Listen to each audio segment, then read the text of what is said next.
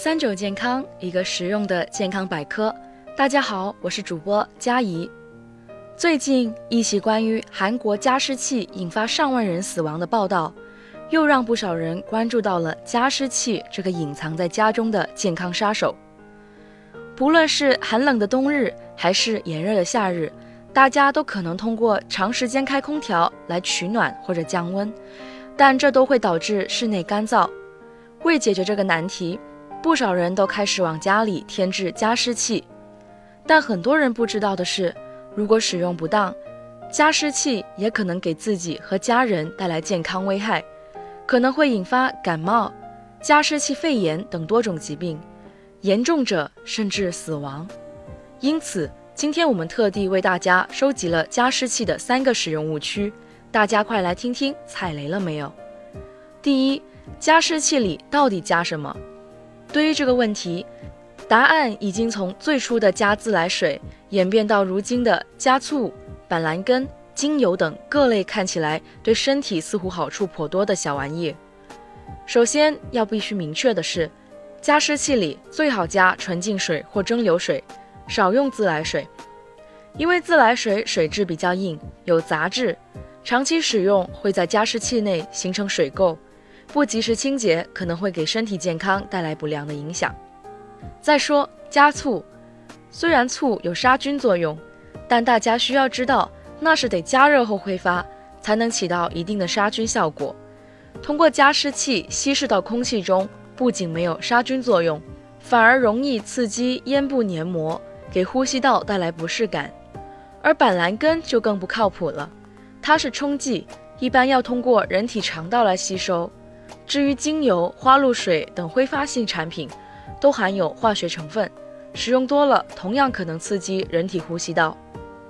像这次报道中的元凶就是加湿器中的杀菌剂，这种杀菌剂中含有一种名为六亚甲基瓜的盐酸盐，即 PHMG 的成分。这个成分虽然经过很多次的审查，但也只是检查与皮肤接触是否有害。但当使用方式变为雾化吸入，情况就变得不一样了。这次报道中，不少人因为吸入了这种杀菌剂，患上了鼻炎、皮肤病、哮喘等疾病。截至到最新报道，已经造成了上万人的死亡。作为消费者，我们很难对产品的毒性一个个的筛查，所以我们在使用加湿器时，尽可能做到的就是不添加别的物质。如果有个别需要，还是建议在咨询医生的前提下再使用。第二，怎么清洁加湿器？加湿器另一致病因素就是加湿器不够干净。如果加湿器得不到定期的清理，就会成为细菌或霉菌的滋生地。这些霉菌等微生物便会随着水雾一起喷向空气中，进而被人体吸入。这时，抵抗力较弱的老人或者小孩就容易呼吸道感染或引发肺炎，对健康造成威胁。所以，我们使用时最好是每天换水，一周清洁一次。第三，加湿器用多久？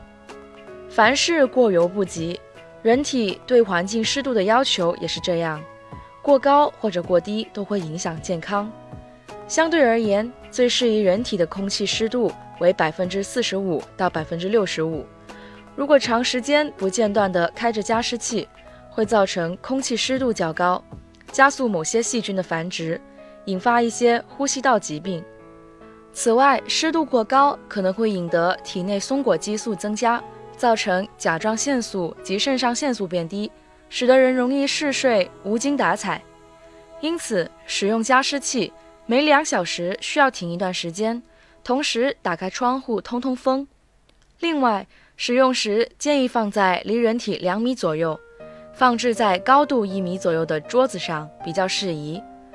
使用加湿器的初衷是为了身体健康，希望大家以后都可以注意家电的正确使用和相关误区，这样才能真正的达到初衷。这期也建议转发给身边正在使用加湿器的朋友哦。